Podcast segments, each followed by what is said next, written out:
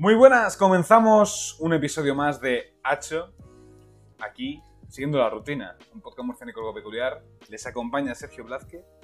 Un manchego, ¿por qué? No lo sé. La vida dura, es lo que toca. Y hoy me acompañan Ignacio González, muy buenas. Muy buenas tardes de siesta. De siesta. Es que. La cosita es que nos hemos levantado. Ignacio González y yo nos hemos levantado, pero también se ha levantado Ángel Jiménez, muy buenas. Buenos días o buenas tardes, no sé. Me he levantado un La poco siesta, desorientado, así que la es siesta al final ha descentrado del todo. Pero bueno, Sí. aquí seguimos presentes. ¿Cómo estás, Ángel? ¿Cómo has estado la siesta? Eso es lo primero. Pues mira, es de las pocas veces que él durmió bien y me, y me has despertado tú. O sea que, ¿cómo crees que estoy? ¿Cómo piensas que estoy? Haberte organizado. Yo te dije, a esta hora hacemos esto y ya está. Sí que es verdad. La vida es así. Pero bueno, hoy, invitado del episodio número 19 de Hacho, tenemos a otro manchego, por fin. Ya llevamos tiempo sin traer manchegos. Y tenemos a Juanma Cifuentes. Muy buenas. Hola, hola. Muy buenas, muy buenas, muy buenas. Pero te voy a decir una cosa que creo que no lo sabéis. Yo soy manchego, pero mi madre es murciana. Bueno, Y pues me dijo. Y entonces yo tengo un montón de familia en Totana, en Murcia, en Archena, en Lorca, en Avilés, en un montón de lados. Entonces yo me considero que tengo sangre murciana también. Mm, Yo no voy a opinar, yo no voy a opinar no de sé eso. qué decir. No sé qué decir. Iba a insultarte, Sergio, pero es que creo que no merece ni la pena. Dale, dale, dale, estás tardando, dale. Pero dale, duro, duro. Duro, dale, por favor. Es que no, realmente. eh, vengo, esta mañana he estado yo, yo en Totana, en la zona de El Paretón, Ujú. eh, Sotocampo. Y me he quemado, para variar un poquito, mi rutina de verano. Y es que la verdad es que Totana me parece muy buen pueblo. O sea, me parece un pueblo gracioso. La gente de allí es graciosa. Hombre, por favor, yo tengo ahí unas primas que yo cada vez que las veo me muero de la risa, es que no pueden ser más graciosas. Se le Hombre. conocen las hermanas del Mini, porque vinieron de Francia después de estar mucho tiempo allí trabajando sus padres y entonces se compraron un Mini, por aquel entonces no había Mini, entonces la llamaban las del Mini. Iban para arriba y para abajo por allí, por Tototana, eh, son divertidísimas. Ah, Sí, sí, la gente es muy graciosa, muy de campo, muy Sí. casera. Son muy caseras. Oye, mismo es. Ignacio, yo estoy esperando mi insulto. ¿Dónde está mi insulto? Manchego de mierda. O sea, es que no voy a, no voy a pensarlo más porque es que yo me despierto Date literalmente. cuenta que hoy tengo un compinche como es Juanma Cifuentes, así que cuidado, ¿eh? Llevar, Es- bueno, pero llevar cuidado con Bueno, bueno, que estos son dos para dos, ¿eh? Bueno, pero habla- hablamos el otro día de, del animal al que mataríamos y nos dejaría al borde de la muerte. ¿No os acordáis? Sí, hablamos Yo, de cre- eso. yo creo que con, con dos manchegos, que uno de ellos 75% puede ser o 50% murciano. Creo que Pero, pero, exactamente, pero exactamente cuál es el problema con los manchegos. Nada, que me meto con Sergio porque Que no sí. tiene envidia, que no tiene envidia. Ah, que, me- vale, vale. que se meta alguien conmigo, que su pueblo se llama Alcantarilla. Por favor, pero por favor, Alcantarilla es una maravilla de pueblo, hombre, por favor. No, Eh, si- pero sí, vamos a ver, tradicionalmente los manchegos y los murcianos hemos sido casi uno. Si hemos estado siempre más juntos que separados. Si tenemos una pedazo de sierra que separa nuestras tierras, que somos mitad manchegos y mitad murcianos, ¿para qué tanta rivalidad? Al contrario, si somos eh, fraternales. No, la verdad es que sí, tenemos que ser hermanos contra el mismo enemigo, los madrileños, vamos. Vamos, para adentro, para adentro. Los madrileños fuera, por favor. Ahí estoy de acuerdo contigo, Sergio. Aquí, aquí somos eso- neutrales en todo, pero bueno, ya sabéis.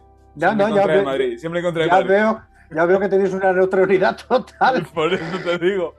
Nuestra neutralidad es total en todos los temas, excepto en este. Manchego. Uh, ma- iba a decir manchego, mierda, no, no, no. no, no. Murci- um, y ahora iba a decir murciano fuera. Te No, estás metiendo en un madrileño berenjenal, lleva cuidado, ¿eh? Recoge cable. Tranquilo, Sergio. Madrileños, Respira. madrileños, madrileños. Es que me están invadiendo, me están invadiendo. Como invaden la- las playas de la manga ¿eh? en, en verano, es que es lo mismo. Uf, las playas de las mangas y lo que no son las playas. Tener compasión de la gente que no tiene mar. Es que de verdad sois alucinantes. Pues tener compasión, la gente todo lo contrario. Imagínate que no quisiesen a vuestra tierra. Imagínate que los madrileños llegasen y dijeran, "Ah, toma por culo Murcia, no vamos a Valencia, no vamos a Alicante. Al contrario, si se van para allá es porque consideran que sois buena gente, que lo pasáis bien, que tenéis una facilidad para vivir la vida maravillosa, que tenéis un mar espectacular, que tenéis un- una forma de vida estupenda. Al contrario, los madrileños yo creo que os adoran. Entonces hay que adorar también a los madrileños. Yo creo que aquí esto de odiar y de, de ponerse Joder, con unos y con otros no tiene sentido. Si lo bonito es querernos todos, coño. Pero Joder. Juanma, Juanma, Juanma. Y las risas. Y las risas. Y las risas. Y las risas que nos metemos, claro, cuando nos vemos y cuando estamos juntos, leche, pues lo bonito es eso. Y las no risas sé, cuando insultas a un madrileño, cuando, cuando dices que el agua no es para tanto. Eso, eso- eso también son risas. Yo, en ese sentido, envidio a los madrileños. ¿En qué sentido? En el de poder beber agua del grifo. Porque yo bebo de agua. O sea, beberte agua la, la misma vez que te duchas es increíble. En Albacete pasa un poco lo mismo, que como te bebas un trago de agua, mm, la descomposición va seguida. Claro, aquí en Ya, Murcia pero, yo seguro. pero en Murcia es mm, muy exagerado porque si. Lo primero, el Segura no lleva agua. Eso es lo primero. Ya Ah, empe- empe- em- empezando con eso, ya vamos mal. Y luego tienes el Mar Menor, ya eh, te vas fuera. Es que ya. Bueno, pues, oye, por cierto, ¿cómo, es- cómo está este año el Mar Menor? ¿Está subsanado? ¿Se ha arreglado eso? Porque pensaba irme para a bañarme. mal, Mal. hasta donde yo sé, como el culo. O sea, Mal. puta mierda. Coño, De hecho, qué pena, de eh, verdad. Me da una pena terrible. De hecho, doy fe porque mi tía se ha ido a la manga este fin de semana, así que doy fe de que el Yo- Mar Menor sigue mal. Yo cuando era chiquitito, eh, mis padres tenían allí todos los años alquilado en Mar de Cristal eh, un apartamento y yo he veraneado toda la vida en Mar de Cristal. Entonces yo, claro, tengo unos recuerdos zona. estupendos de aquella zona y de repente cuando me di cuenta y me dijeron que aquello estaba fatal, que estaba contaminado, dije, joder, qué pena, qué pena. Sí, Coño, sí, bonita que es aquella zona, coño. Sí, pero eso tampoco hace mucho, porque me acuerdo yo de crío de bañarme en el Mar Menor y estar perfectamente. Hombre, y yo, y claro. yo la verdad es que soy un puto bebé, ¿sabes? Entonces, entonces dime tú. ya te veo, ya te veo. Ya. Bueno, oye, una cosa, eh. Llevamos siete Sí. minutos y aún no hemos presentado a Juanma, eso es lo primero. Que nos hemos puesto aquí a hablar, que eso es lo importante, la verdad, ponernos a hablar. Pero quien no conozca a Juanma es un gran actor, además manchego, manchego. Ese, ese que hay que destacarlo siempre, manchego. actor, eh, antes en, en televisión y cine, pero ahora estás especialmente eh, aplicando en el teatro. Aunque también antes también estabas en el teatro. En realidad mi formación es como, es como teatrero. O sea, yo hice la Escuela de Arte Dramático de Madrid y después me fui a Italia, me perfeccioné en Comedia del Arte, hice eh, varios eh, montajes fuera de, de España. Y cuando llegué a España seguí con el teatro y de repente, pues bueno, pues empecé a hacer series de televisión. Pues algunas han triunfado más, otras han triunfado menos, en unos papeles eh, han gustado más, otros han gustado menos. Y al final te conviertes en un poquito popular, pero en realidad la inmensa mayoría de las producciones que yo hago son teatrales y la inmensa mayoría de los trabajos que yo hago son, pro- eh, son producciones teatrales. Y de vez en cuando me gusta hacer algo em, en televisión porque a la hora de vender teatro es bueno que seas un poquito popular. Eso, eso es cierto, es la verdad. Porque Sí, sí. eh, tú al final, también el, el medio de la televisión, actualmente se dice que llega a más personas. Entonces, pueden aprovechar ese boom, a lo mejor a, pues, a- especialmente a los actores de teatro, puede venir bien para la promoción. Bueno, y, y por desgracia ahora mismo los que contratan teatro suelen ser unos paletos gilipollas que si no te ven en la tele no te contratan. Entonces, bueno, pues, pues, pues para satisfacer a esos gilipollas paletos, pues me hago un poquito popular. Es en realidad sí, es que- la verdad es que sí, pero oye, pero mm, el teatro es que tiene como una cosa que a, a mí me encanta, yo a mí me gusta ir al teatro, pero no voy, me gusta mucho ir, pero no voy, no sé por qué. Me Es pasa como- lo mismo. Es como ir Pues- al cine, pero es, estoy diciendo tanto de, es que el cine 3D tal no, ve al teatro, el Pues, teatro... eh, el teatro, el teatro por, no va, no vais vosotros, sino va un, un montón de generaciones que se han saltado al teatro. El Mm. teatro no se ha hecho desde hace mucho tiempo en este país, pues una educación teatral en institutos, en colegios, como hay en otros eh, países. El teatro en España se considera una María que de hecho en muchos colegios ni se da, ni importa, ni les interesa una mierda. Y entonces se ha convertido en, una, en, un, en un problema bastante gordo porque no hay un público generacional que quiera ir al teatro, a no ser que sean aquellos que están picados con los eh, monólogos eh, eh, estilo el Club de la Comedia, etcétera, etcétera, pero no, no van a ver otras cosas. Ahora, os puedo asegurar que si una obra de teatro está bien hecha y te engancha, es 25.000 veces más orgiástico que cualquier buena película que has visto en tu vida. Cuando de repente el hecho teatral se convierte en, en real, en un momento, en directo, eso te traspasa 25.000 veces más que una película. Entonces, ahí es donde está la magia del teatro. La- el teatro se lo llevan cargando desde que empezó. Eh, siempre dicen el teatro está en crisis, el teatro está en crisis, y es imposible matarlo porque es tal el poder que tiene cuando se hace bien hecho encima de un escenario que la gente es imposible de matar algo que es tan bello. Entonces, bueno, pues el teatro es una pena que no se haya un- hecho una, una concienciación de la gente joven en el teatro, porque es cierto que hemos perdido muchas generaciones que no van al teatro, por desgracia.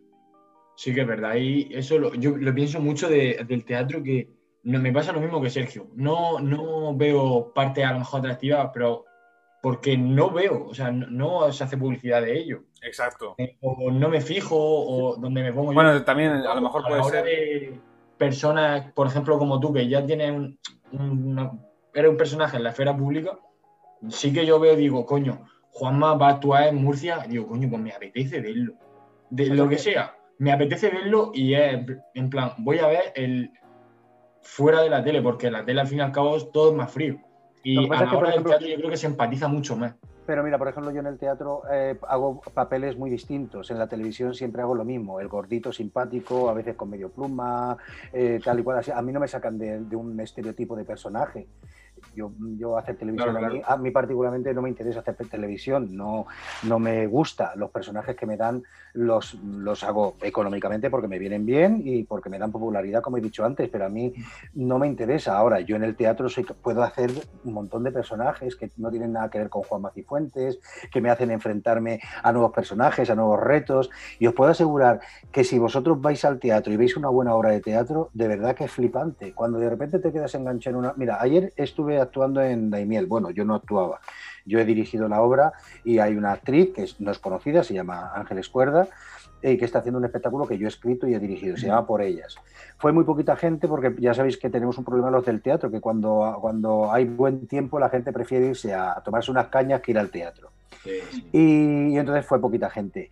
Pero te puedo asegurar que la gente que fue eh, acabó completamente eh, de pie, muchos emocionados porque el texto es bastante heavy, pra- pra- practica- eh, eh, plantea unos temas así muy, muy primordiales y muy interesantes.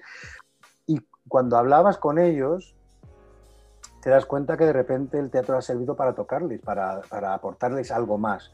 Yo no creo, el problema que tenemos en España a veces, o que hemos tenido en España, es que hemos intentado hacer un teatro excesivamente comercial.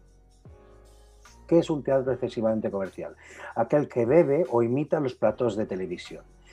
Un teatro que imita el plato de televisión es mierda. Un teatro El teatro tiene su propia infraestructura, tiene su propia idiosincrasia, tiene sus propias energías y tiene su manera particular de hacer. Con el teatro tú tienes que conseguir el efecto catártico. Y cuando consigues el efecto catártico, haces que la persona que está viendo ese espectáculo entre en una especie de trance que comulga con lo que estás planteando. Yo creo en ese tipo de teatro. Otro tipo de teatro que simplemente sirve para entretenimiento y todo eso es necesario, porque bueno, hay gente que quiere eh, ver y entretenerse y no pensar y que le hagan reír y pasárselo bien, que me parece de puta madre. Pero el teatro en el que yo creo es aquel que de alguna manera te toca el alma. Y cuando una obra de teatro te toca el alma, sea en comedia, sea en drama, sea en lo que sea, ya es muy difícil desengancharte de- del teatro, sin duda alguna.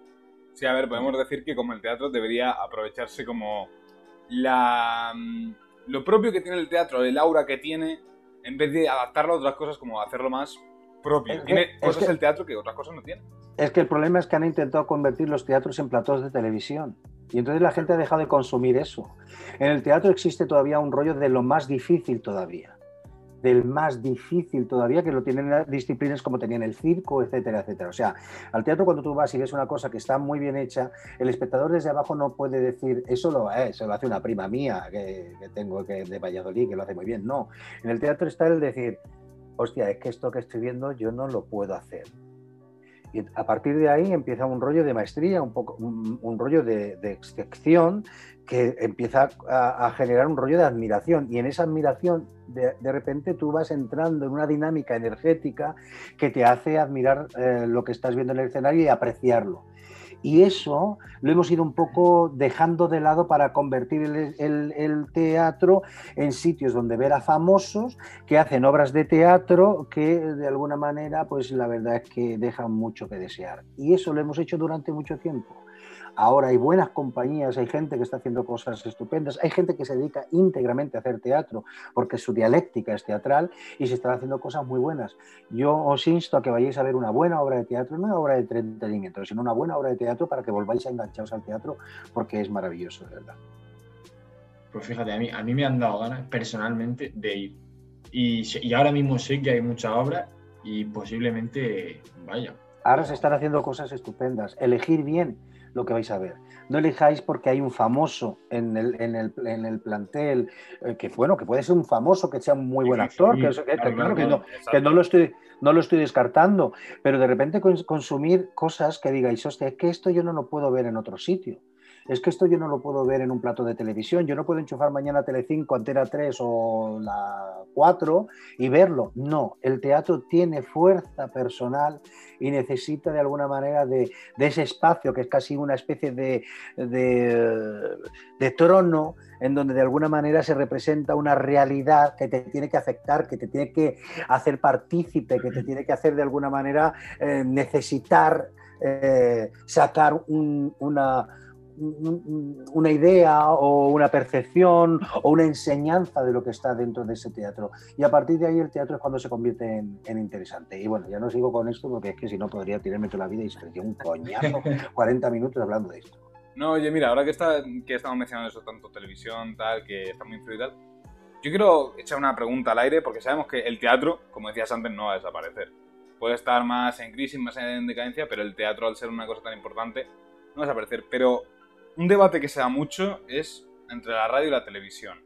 Tú, Juanma, personalmente, ¿qué piensas que podría desaparecer antes? ¿La radio o la televisión? Yo creo que ambas han venido para quedarse. Lo que pasa es que hay que reinventarse. O sea, eh, hace unos años la, radio entró en una crisis profunda y se ha ido reinventando, pues, eh, pues utilizando a gente que está haciendo programas más de humor, más atractivos, etcétera, etcétera, y bueno, ha vuelto a remontar. Y la televisión ahora mismo pues, creo que está en un plan muy parecido. O sea, la audiencia, los shares de audiencia son de gente muy mayor porque la gente más, más joven consume más em, redes, consume más Netflix, etcétera, etcétera, hacen más un tipo de, televisión a la carta y entonces la televisión va a tener que reciclarse igual que se recicló en su día la, radio y tendrá que entrar en, en otra dinámica, porque si no se adapta a quien consume, se muere. Esto es una cuestión de supervivencia y de ir haciendo las cosas de manera inteligente. Si tú persistes en una idea y esa idea no, no funciona y esa idea no consume, no tiene alguien que lo consume, eso se va a la mierda. Con lo que si ambas eh, plataformas se regeneran, eh, eh, de alguna manera a ser más atractivas para, todo, para toda la, la, dinámica de gente que lo está consumiendo, ninguna de las dos tienen por qué desaparecer, ni creo que desaparezcan. Y además, cada medio yo creo que tiene una edad. ¿No? Cada programa tiene una edad, yo qué sé, si me hablas de Sálvame, pues, pues lo ve mi abuela, porque mi abuela está sin hacer absolutamente nada. Y necesita que de repente haya algo de chismes o de cualquier cosa para que ellos lo puedan ver. Entonces, cada cosa tiene su cosa positiva y su cosa negativa. Cuando de repente eso se utiliza para generar mierda, pues lo único que ves es mierda. Y lo único que consumes es mierda. Y entonces cagan mierda. Pero si resulta que consumes cosas de calidad y cosas y frutas estupendas y verduras estupendas y pescados recién sacados y tal, pues al final tu digestión va muy bien. Pues esto es igual. Si quieres tener de verdad una concepción eh, televisiva o radiofónica interesante, consume cosas interesantes. Y si consumes mierda, pues esa mierda al fin y al de cuentas en muy poquito se irá a tomar por culo, si esto se puede decir a esta hora de las 6 de la tarde en vuestro programa. Se puede decir todo, todo, todo, todo todo lo que te apetezca se puede decir. vamos. Yo, a ver, yo lo que quiero decir, lo primero es la respuesta que esperaba. Esa es la respuesta que esperaba. Eso es lo primero. Es la respuesta más coherente que puedo esperar ahora mismo. Y luego también, una cosa que le está dando vueltas a la cabeza, justo cuando he mencionado Sálvame, de, te falta decir el comentario de, es que ser maruja un rato nunca va mal. No, pero es, es un comentario que, dice mi abuela mucho. Pero es que es verdad, o sea, a mi, yo, a mi madre digo, mamá, ¿qué haces viendo esto? Y dice, yo estoy entretenida. Y digo, pues me parece de puta madre. me parece bien, pero incluso me parece de puta madre que haya un teatro que a mí no me guste y que lo pueda ver. O sea, yo una vez hablaba en el Teatro Circo que decía, bueno, aquí no vamos a programar nunca jamás a Lina Morgan. Y digo, pues muy mal hecho. Porque hay, un, una- un- hay gente que quiere ver a Lina Morgan. Y esa gente no se puede quedar en su casa porque no tiene una, agenda cultural que no les permite ir al teatro. Probablemente yo no vaya a ver a Lina Morgan, pero mi abuela sí quiere ver a Lina Morgan y tiene derecho a que le programes a ver a Lina Morgan. Todo en este mundo es, eh, está bien hecho eh, siempre que, que se haga eh, para todo el mundo. O sea, un teatro público tiene que programar para todo el mundo. Y un, Claro, y un teatro público, en el momento que programe para todo el mundo, eh, el público irá a ver una mierda y dirá, uy, pues esto es una mierda, pero me gusta. Y al día siguiente irá a ver una cosa que no sea una mierda, pero diga, ay, coño, que eso qué interesante, es mejor que lo que vi ayer. Y al día siguiente querrá ver algo que sea más interesante. Y entonces dirá, diga, coño, es que esto está de puta madre. Si al público le sabemos dar, dentro de lo de la gama que tenemos amplia de espectáculos y de eh, nu- eh, nutrición cultural y espiritual para el alma, si sabemos de alguna manera hacerles ver que hay cosas que nutren más y otras que nutren menos, el público no es idiota. El público va a consumir lo que le nutra. Lo que no le nutra lo irá dejando. Yo siempre digo, yo no veo toros, a mí no me gustan los toros, ¿no? Pero tampoco Mm. creo que haya que prohibir ir a los toros. Si tú quieres prohibir ir a los toros o que quieres que la gente no vaya a los toros, tienes que educar a la gente en un tipo de educación que no sea pues, de matar a un animal para divertirte, etcétera, etcétera. Y todo eso, de alguna manera, si lo haces ver bien a la ciudadanía, acabarán por no haber toros. Eso de querer prohibir porque me sale de los huevos no es bueno ni va a ser bueno nunca jamás. Pues esto es igual. Si tú quieres que de alguna manera la gente consuma cosas que verdaderamente tienen interés, hazle ver varias cosas y que elija. Y te Sí. aseguro que la gente no es idiota, elige las cosas buenas. Sí, como por Sí, sí. decir que al educar a la población, por decirlo así, eh, no hace falta prohibir nada o quitar cosas o incluso que ya se matara él mismo, por decirlo así. Eso Él solo, él solo muere. Mm. Sí, Él sí, solo es, al fin y al cabo lo que es malo o se entiende por malo o no hacen entender por malo por la educación o por lo que sea, sí que tiende a desaparecer. Todo en general, todo. Llega un todo. momento en que nuestra propia conciencia va evolucionando. Cada vez somos, más, más coherentes, creo yo, Claro. aunque siempre hay excepciones. pero vuelvo, vuelvo a poner el ejemplo de los toros. Pues la generación de mis padres, la generación de todo esto, que era prácticamente un revulsivo maravilloso, en donde flipabas con el rollo de los Sí, toreros, tal y cual y cual. Para ellos ese mundo es una maravilla. Yo creo que ahora mismo las juventudes estáis en otras. Aunque haya mucha gente joven que le guste el rollo de los toros y todo eso, probablemente te planteas, pero ¿por qué hay que matar a ese animal? O sea, ¿qué necesidad tienes de matar a un animal para divertirte? A lo mejor hay otras maneras de divertirte que no tienen que ser ahí. Y creo que vosotros estáis en un punto más evolucionado con respecto a nosotros. Nosotros estamos más atados a una serie de tradiciones que de alguna manera nos han condicionado nuestra vida desde hace un montón de tiempo. Pero vosotros estáis como más libres de ese tipo de cosas, más libres de ese tipo de mierda y sois más coherentes a la hora de tomar una decisión sobre lo que queréis consumir y sobre lo, lo- lo que no queréis eh, consumir. Sois más naturales en una, en una sola palabra a la hora de decidir esta- este tipo de cosas. Nosotros probablemente tenemos más prejuicios. Claro, porque, por ejemplo, con esto que has dicho, eh, hay como se han creado más ideas sobre, oye, pues, mm, eh, que no sé cómo explicarme. En la generación tuya, de tus padres, por ejemplo, de mis padres, de mi abuelo, pues era todo tradición, o sea, de padre a hijo y de padre a hijo, de padre a hijo, así en a- a- hasta a- hace nada. Pero Ahora, ahora entre las redes, eh, las telecomunicaciones, las plataformas de streaming, pues hay diferentes visiones de, de muchas ideas, Porque muchas mucha- opiniones. Entonces tú puedes escoger la que tú quieras y puedes porque te- y, y porque- nadie te nadie te va a decir nada, nadie te lo va a discutir. porque tenéis más información. La información es el acceso. La información cuando no, es, cuando no es controlada, cuando no es saturada, es maravillosa, porque os abre las mentes. Decía, siempre decían que, que la, que la xenofobia y la tontería se curaba viajando. Y es verdad, porque viajando te dabas cuenta de que ni éramos los mejores del mundo, ni teníamos la mejor tierra del mundo, ni somos los más folladores, ni somos los más guapos. No, en todos sitios hay cosas maravillosas y en todos sitios hay mierda. Yo he viajado a través de todo el mundo y he encontrado a gente en, un montón de países que me han tratado de maravilla y he encontrado a gente que me han tratado de puto culo. No es una cuestión de razas, ni es una cuestión de colores, ni es una cuestión de religiones, es una cuestión de comportamiento humano. Y vosotros tenéis una información mucho más amplia de la que podían tener generaciones distintas a la, a la vuestra.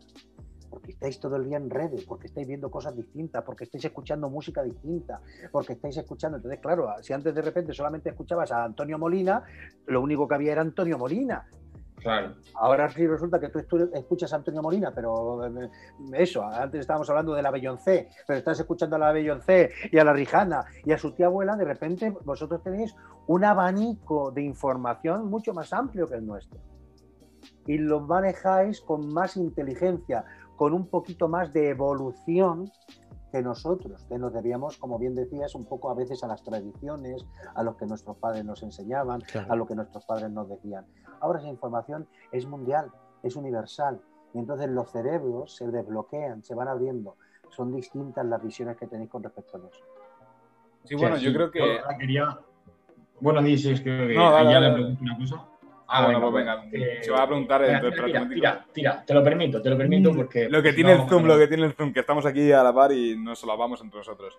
Que, a ver, yo, yo lo que pienso es como que ha sido, podéis darme la razón o no, pero yo creo que ha sido como que según vamos evolucionando, además por el conocimiento, la información y el tema de, de conseguirla, es a lo mejor que se puede decir que nos hemos vuelto más individualistas. Antes era, te voy a poner un ejemplo, por ejemplo en la televisión antes tenías la 1, tú veías la 1 y o veías la 1 o no veías nada. Pero ahora tienes eh, 400 canales para elegir, cada uno con sus gustos distintos. Y yo creo que eso también aún queda por evolucionar. Igual que has dicho como que antes era muy de tradiciones, pero yo creo que aún así lo- los jóvenes actualmente tenemos unos filtros y unas tradiciones que en las próximas generaciones irá cambiando. Vamos, Claro. eso. Claro, Pero- claro. pero fíjate, No, a, no. a- a colación de lo que estás diciendo, es cierto que hemos ido evolucionando en- al respecto de lo que estábamos a- a- i- i- diciendo, pero hemos ido evolucionando precisamente en lo que estás indicando, en que cada vez somos más individualistas, Exacto. en que cada vez somos más de nuestro culo, en que cada vez estamos eh, eh, enseñando a los jóvenes que necesitan dioses a los que idolatrar, que se llaman followers. Y de repente llega un señor que no tiene ni puta idea, pero de repente tiene una cantidad de seguidores porque ha dicho la gilipollez del siglo. Y de repente el público necesita, en la soledad en la que nos hemos metido de vuestro rincón ahí, yo aquí, tú allí y tú allí, que estamos solitos, pero parece que estamos comunicados, hemos perdido el contacto humano. Mucho Hemos mucho perdido el, to- el tocarnos, hemos perdido el dialogarnos, hemos perdido el mirarnos a los ojos, el decirnos verdades, el decirnos mentiras. Estamos perdiendo por otro sitio la capacidad de creernos los unos a los otros y de compartir los unos con los otros las mismas ilusiones. Y, y lo que por un lado estamos ganando, por otro lado estamos perdiendo. Me imagino que con el tiempo llegaremos al, al punto en que todo eso se nivele y que es un paso natural y orgánico para llegar a un punto ideal. Pero eh, a mí el rollo del individualismo me, me está preocupando mucho. Otra cosa que de la nada aparece un señor con 200.000 seguidores porque un día se tiró un pedo en un TikTok y todos le han dado al que le gusta el pedo que se tirarse, es peligroso. Es muy peligroso. Muy peligroso, muy Cierto peligroso. es, cierto es. Yo quería, fíjate, ahora que estamos hablando tanto de redes y todas esas cosas, cambiar un pelín el tema y, y hablar sobre eh, el tema de otros países, con los, o sea, las diferencias que tú has dicho que está en Italia y me he metido antes y de la casualidad de que tiene Wikipedia, menos mal. El segundo Y- invitado con Wikipedia en el row, vamos. Creo que sí, creo que sí. Y, y pone que ha estado en Estados Unidos y estaba hablando de que está en muchos sitios. ¿Tú has visto muchas diferencias? En, bueno, en los últimos años no sé si has podido viajar mucho, supongo que lo normal, ¿no? Eh, pues el- lo que tú has visto mucho cambio en España, por ejemplo, porque yo he visto lo que tú dices de individualismo y todo eso, lo veo más, por ejemplo, en España que en otros países. Somos Mira. más egoístas. Nos ah, decía Pepe Sacristán, y con toda la razón, que nosotros queramos o no queramos, llevamos 40 años de retraso. ¿España? Sí. Estoy de acuerdo. Unos 40 Entonces- años ahí que... Un problemilla. Habla- hablaba claramente del franquismo. Un problemilla hemos Entonces- tenido por ahí. Entonces, eh, y él, y él lo decía claramente, dice, hemos, tenemos, llevamos 40 años de retraso y de repente nos hemos querido comer 40 años. Y los procesos naturales no te los puedes comer, tienen que evolucionar. Los americanos, por ejemplo, yo he estado mucho en Estados Unidos, he estado trabajando allí, de hecho me han dado muchos premios como actor en Estados Unidos, he en muchos sitios. Pero el estadounidense ha pasado por absolutamente todo lo que hemos pasado nosotros, con todas las cosas malas que tienen, que también las tienen, pero también tienen cosas muy buenas. Ellos han pasado por un proceso que saben lo que es un partido político y que los políticos a los ocho años hay que echarlos porque si no acaban mamando. Han pasado por un montón de cosas. Aquí todavía seguimos manteniendo en los poderes a, a personajes públicos 20, 24 años. O sea, eso se llama feudalismo y todavía no nos lo hemos quitado de encima. La democracia consiste en que se lo lleven calentito, pero que se lo lleven lo menos posible. Es, es la definición más divertida que me ha dicho nunca nadie. Que se lo lleven, pero que se lo lleven de a poquito. Y por eso a los ocho años los quitan en todos los países eh, y los echan. Aquí no. Aquí perpetuamos en el poder a personas 20, 30, 40 años. Hay gobiernos en España que se mantienen eh, a la perpetuidad en el gobierno. ¿Y qué pasa? Que aunque sean honestos, acaban debiendo favores a todo el mundo. Y acaban Claro. pringados de mierda hasta aquí. Eso todavía aquí no lo hemos aprendido. Esto- entonces, os pongo este ejemplo como podría poner 20.000. Claro que contemplas las diferencias entre países que de alguna manera han pasado por procesos lógicos y países que no han pasado por procesos lógicos. Y claro que ves como la gente tiene una conciencia completamente distinta de una manera o de otra. En Estados Unidos pasó lo mismo. En Estados Unidos pasaron también por un proceso en donde se generó el individuo y ahora están en otro proceso como más abierto y están en otro sitio. Y me imagino que cualquier país pasará por, por su proceso. No veo, no veo una cosa especial en España. Yo no, no, o no he detectado esa cosa de individualismo más en España que en otros sitios, porque ahora mismo las redes son las que están ganando. Y sobre todo porque llevamos dos años muy jodidos. Porque Sí. nos hemos tenido que meter en es. nuestra casa, porque nos hemos tenido que confinar, porque hemos tenido que de alguna manera buscarnos la- las, las patatas para hacer lo que nos gusta de 20.000 maneras y de repente esta ventana maravillosa por la que estamos ahora mismo hablando, Zoom, ha abierto ese espacio que parecía que se iba a acabar el mundo y no se acaba el mundo. O sea, yo creo que todos de alguna manera de- desde el confinamiento y todo esto estamos en un mismo sitio. Lo que digo también es que en cuanto podamos romperlo hay que romperlo y hay que volver al tacto, al, al estar frente a frente, al común, al entendernos, al dialogarnos, al, al no raca- radicalizarnos. Es alucinante que ahora mismo en, el- en España estamos más radicalizados que nunca. Sí, sí. Que, la- que- que- que- que las derechas estén más a la extrema derecha posible, que la izquierda esté más a la extrema derecha posible, que el centro esté más perdido que nunca. Es flipante. Es flipante que estemos en una situación en donde esto no lo coge nadie, no hay un timón que lo coja. Es flipante que un país democrático como España, que haya pasado por una guerra civil española, esté en esta mierda. En esta radicalización, es que es... No te lo comes de Yo- ninguna manera. yo- No a veces lo- sentido. Yo a veces lo pienso que España está más cerca de los países del este, europeos, que mm, países del norte. Podría ser. Porque coincido perfectamente contigo con lo que has dicho de la derecha está más cerca de la extrema derecha que de la propia derecha en sí. Y la izquierda casi igual. O sea, por no igual. Mm, En los países del este, ¿quién, quién tiene el poder? ¿Quién tiene el mando? En Polonia, ¿quién gobierna? En, Polonia gobierna la ultraderecha. Más que fijarte en, la- en- en los autoritarismos que hay en esos países. La- las, las, las, eh, las modas son cíclicas, igual que los pensamientos eh, son cíclicos. Cuando de repente tú pasas por un... Esto es algo que se ha repetido a lo largo de la historia. Cuando de repente tú pasas por una crisis económica gorda como lo que está viendo en absolutamente todos los países, cuando de repente se mueve el suelo de todo lo que es el sistema económico, que en realidad no nos engañemos, es el que mueve absolutamente toda nuestra sociedad. O sea, la economía es la que manda.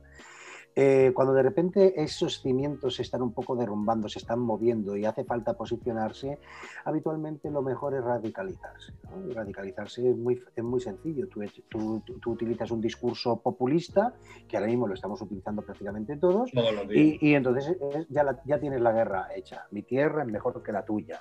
Tu tierra es una mierda. Yo pago más que tú. Yo, o sea, si de repente divides y generas ese, ese, ese fraccionamiento entre la sociedad, tienes ganado a una gente que en pro de la patria, en pro de una lengua, en pro de un, eh, un, eh, himno y en pro de no sé qué mierdas, dicen que o, o te hacen creer que eres mejor que nadie. Eso ha pasado a lo largo de la historia durante un montón de veces y hemos tenido crisis muy fuertes, en- en- no solamente en España, sino en, en todos los países. Los políticos eso lo saben muy bien y lo saben utilizar de puta madre, porque les interesa. ¿Cuál es el problema? A mi parecer, y puedo estar equivocado, que tenemos una clase política de puta mierda. Buah, Que los, que los políticos de raza que los políticos de raza se han ido a tomar por culo, que los han apartado y que de repente se han quedado los, mm, los chupópteros, que se llaman, que son aquellos que quieren un cargo a cambio de tirarse eh, hasta la jubilación en su casa cobrando Sí. del Estado.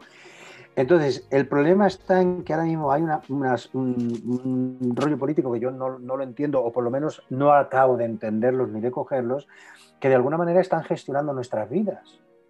En la cultura, os pongo un ejemplo que es cultural.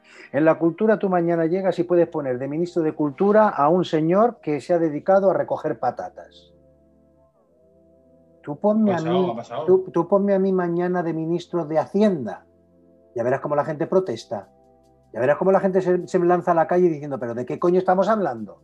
No, en la cultura puede haber cualquiera gestionando cultura. Por aquí, Serafín. Tiene que haber alguien que sepa de cultura, Exacto. que sepa de gestión cultural, que sepa de lo que es programación cultural, que sepa de todas estas cosas. Pues ahora os, os añado algo más. Resulta que la cultura en este país, el 90% de la infraestructura de, de cultura en este país depende de las juntas. Las juntas, las comunidades, las generalidades, etcétera, etcétera. Si tú de alguna manera no comulgas con, políticamente con ese partido que está gobernando, te quedas fuera de las redes sociales. Perdón, de las redes eh, culturales, de las redes teatrales. No te programan. Con lo que no puedes hacer absolutamente nada. Estamos atados de manos y de pies por un interés político, porque les interesa, la cultura no les interesa que se salga de- del tiesto porque puede hacer mucho daño, porque puede generar conciencia, porque puede abrir ojos, porque puede denunciar situaciones determinadas y no les interesa. Entonces, ¿qué hago? La controlo. ¿Cómo la controlo? Como tú no hagas un montaje de los que a mí me interese vender, no lo vendes. No lo vendes, sí. Al depender de eso es como, sí. Entonces ahora mismo estamos en una situación que verdaderamente es asquerosa. Verdaderamente es asquerosa. Porque no hay de verdad gente en los puestos que tienen que estar que de verdad sepan de lo que tienen que hacer. Un, eh, para mí, eh, te puedo estar equivocado, una persona que va a llevar el ejército tiene que saber cuál es la dinámica del ejército, Ejército, tiene que claro, saber cuál, claro. cómo va el ejército. No puede llegar cualquiera a hacer cualquier gilipollez en un estamento como el ejército. O como la cultura o como cualquier otra. No puede llegar a ser ministro de Hacienda un señor que ha estado contando avalorios en Turquía. No puede ser. Y de repente nos encontramos con que esto es increíble. Todo lo que ves es increíble. Es decir, yo esto no lo haría nunca jamás en ningún sitio y aquí se hace. La sociedad en la que Esa- vivimos, por decirlo así. Bueno, esa es la realidad que yo Sí, contemplo. A lo, mejor, a lo mejor soy más pesimista de lo que parece y resulta que la- el cuento no es este el que yo estoy contando. no, yo, yo puedo dar fe de ello, yo puedo dar fe pero lo que yo me encuentro sí es así. Lo que yo veo sí es así. Entonces, eh, es peligroso. Es muy peligroso. Y cada vez, aunque os deis- no os deis cuenta, estamos más controlados. Sí, sí. Eso en la, en la asignatura que tenemos, que no sé, fundamento me parece. Una de las asignaturas que tenemos en, la carrera, eh, es muy... O sea, hay una parte que, como dices tú, a lo mejor es un poco más pesimista, pero claro, no es que sea pesimista, al fin y al cabo es lo que es. O sea, eh, tú estás, eres un dato y a ti te llevan controlado y a todo el mundo, a ti, a mí, a él, a todo el mundo nos llevan controlado y al fin y al cabo eso es muy importante a la hora de, de gobernar. Tengan, un- no sé, que no, no que me llame Ignacio o que sea alto o que no. Ahora, el dato, el ahora, hago. ahora mismo es importantísimo. Tú fíjate, es- aquí está ocurriendo ahora cosas que, bueno, y, y luego dejamos de hablar de política porque si no esto va a ser un mitin. Pero fíjate, si tú te das, cuen- si tú te das cuenta, eh, de repente hay gente que, eh, un político, un día te dice blanco y como haya una repercusión en medios muy fuerte en contra de lo que ha dicho, al día siguiente te dice negro y le importa una mierda. Sí, sí. Pero, pero, sin ningún ti- pero sin ningún tipo de pudor. El, populi- El- el populismo, perdón. El, Claro. el lunes Exacto. dice blanco, el lunes dice blanco, durante la semana se arma la de San Quintín y el viernes antes del fin de semana dice, no, si es que yo dije negro. Dije que el blanco me parecía un poco pastoso, pero lo que dije es negro. Cómeme la puta polla, gilipollas. ¿Te crees que soy tonto Oh, o que me lo hago? Pero si ya ha pasado. Con el estado de alarma, con el fin, con el fin sí del que pasa estado- con todo. Justamente con el, con el fin del estado de alarma. Por eso te Primero- digo que, primero lo, que lo están sí. haciendo, que lo están haciendo, sin ningún tipo de pudor, sin ningún tipo de pudor. Yo, a ver, yo diría que ya sí. con este mensaje, que la verdad es que yo al menos yo doy fe, y es que, como decía Ángel, es que se ha dado igual. Y ya sí. estamos... El mensaje ese final de Juanma me ha gustado, el de cómeme la polla. Es, eso yo lo quiero recalcar. Cómeme la puta polla. Yo eso lo quiero recalcar. Eh, es más que nada porque hace mucho que no me la comen. Pero Ostras, ¿cómo estamos? Ostras, ¿cómo estamos? Pero bueno, que, que, bueno, es así, que, que, que acabas un poco hasta los huevos de que te piensen que es que eres tonto del culo y, y te lo crees No. todo. En fin, vale, eso es un poco lo que me pasa. Ya, a ver, yo con ese mensaje, que la verdad está bastante bien, yo que le, le- le doy un aplauso a Juanma porque es que, Yo también. yo es que has, dicho lo que estaba pensando y estamos pasando Sí. todo, yo creo, aquí. Y estamos llegando al, al cenit, al final del programa. Ya, qué rápido, ¿no? Ya, ¿Qué ha pasado el tiempo? Rapidísimo, 40 Voladísimo. minutos aquí, pum, pum, pum, pum. Que no hemos parado. Y normalmente tenemos dos preguntas, una que hace el invitado anterior y otra que hacemos el programa. ¿Qué pasa? Que la del programa no la podemos hacer porque tiene que ver con uno de los integrantes que hoy no está. Una pena. Sí. Pero tenemos la del invitado anterior.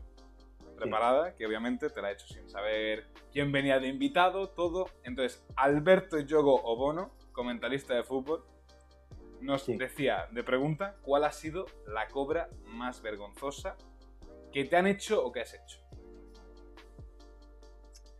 Pues os voy a decir una cosa. Es que yo no tengo conciencia de que me hayan hecho una cobra. ¿Sabes lo que pasa? Que, eh, eh, eh, mm, yo, yo tengo una cosa. Y es que suelo caer bien. Eres un tío muy carismático. Entonces, tengo ahí un rollo que, que, soy, yo soy serio, más serio de lo que os pensáis, pero luego tengo una cosa cuando hablo con la gente, que la gente me toma siempre como... Yo puedo decir las cosas más bárbaras y la gente no se lo toma mal. No, no es una virtud, es, un, es una cosa con la que he nacido. Yo puedo estar diciéndote que eres un hijo de la gran puta y la gente se ríe. Yo recuerdo que había un gran productor que decía, bueno, pues hoy eh, estábamos grabando una serie y decía, bueno, pues hoy yo os dejo em, que me tengo que ir por el combo, lo decía, me, me- os dejo que, que me tengo que ir, pero os dejo con un gran director que ha venido a sustituirme y yo de repente soltaba y decía, "Ah, venga, sí, vete y firma ya los cheques, que ya está bien. Y entonces la gente del estudio decía, madre mía, te va a despedir. Y al contrario, ahí veía que el otro se partía el culo. No sé, yo puedo decir, yo tengo la virtud de poder decir las mayores barbaridades sin que la gente se lo tome mal. Por tanto, nunca he sentido una cobra. Y, y- y a pesar de mi aspecto físico gordo y con barba y peludo, siempre he tenido mucho éxito en todo lo que he querido, porque como lo quería, lo conseguía. Como, como, como de alguna manera me centraba en que eso era lo que quería, yo conseguía lo que quería. Yo utilizaba la estrategia para conseguirlo. Entonces, te- o- a lo mejor puede sonar a gilipollas, pero juro que no tengo conciencia de haber tenido una cobra nunca, jamás en mi vida. Mejor. Ha sido, Así. ha sido un buen mensaje lo de, lo de como lo he querido, yo he conseguido lo que he querido. Y eso de hecho Sí. me, me ha recordado porque ayer vi, mm, no sé si sabéis lo que es Capítulo Cero, Sí. es una serie que tienen Joaquín Reyes Sí, y Ernesto sí. Sevilla en Movistar. Sí, sí. Y, y en, un- en uno de los episodios, los episodios son como si fueran un piloto de serie random, pues hay uno, que un GPS, que tiene la voz de, de Amaral, me da mucha gracia, eh, sí.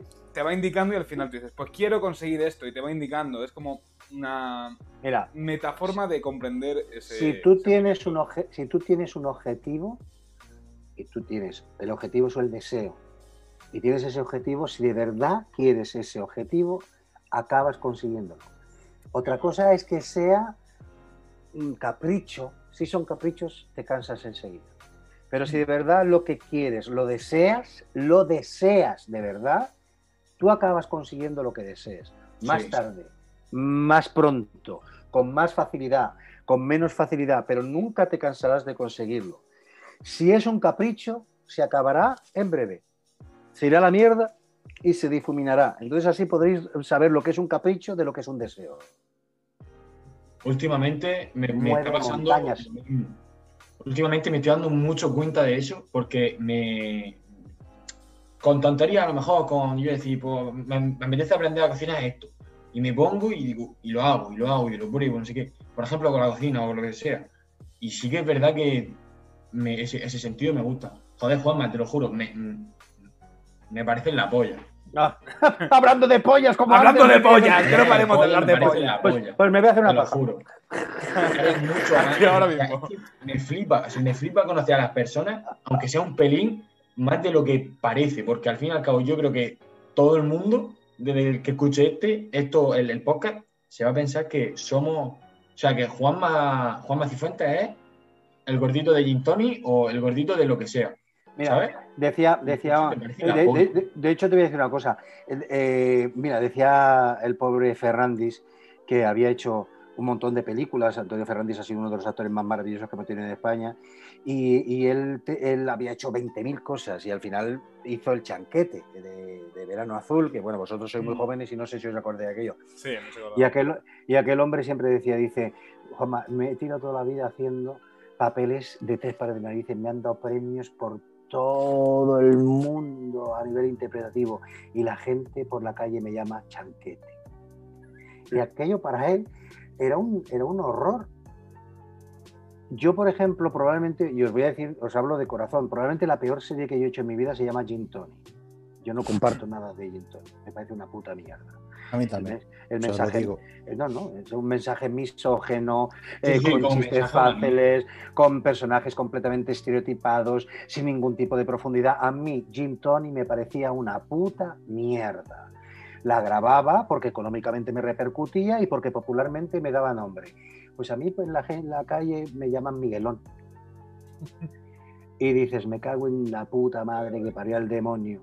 Que la serie que menos me ha gustado que he hecho en mi puta vida me vaya a colgar el San Benito De del personaje, del personaje de mi vida.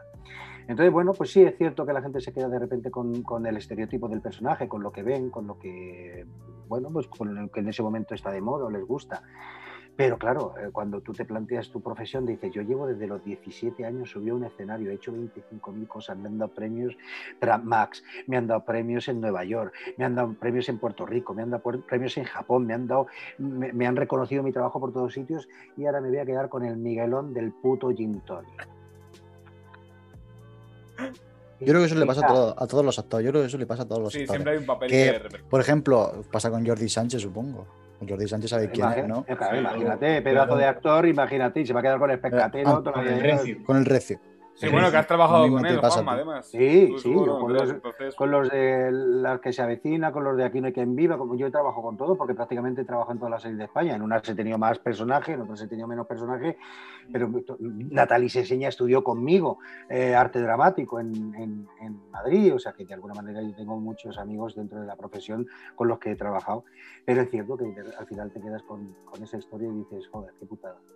Pero bueno, está bien este tipo de programas para que nos conozcan más, para que sepan más sobre nosotros. Para Esa que es la nos- función de Hacho, vamos. pues eso está muy bien, pues os, os felicito porque la idea es muy buena. Esa es la, manera de ver, el- ver el lado humano de los personajes públicos. Es una cosa, la verdad, también- que siempre. Creo que es- también sirve para desahogar, ¿eh? Porque, por También un poco, sí, a- también. Albert- una- Alberto, Alberto, el, pasado, el anterior invitado, nos contaba todo el mundo del fútbol, que hay malo, que hay bueno, que le gusta más, que le gusta menos.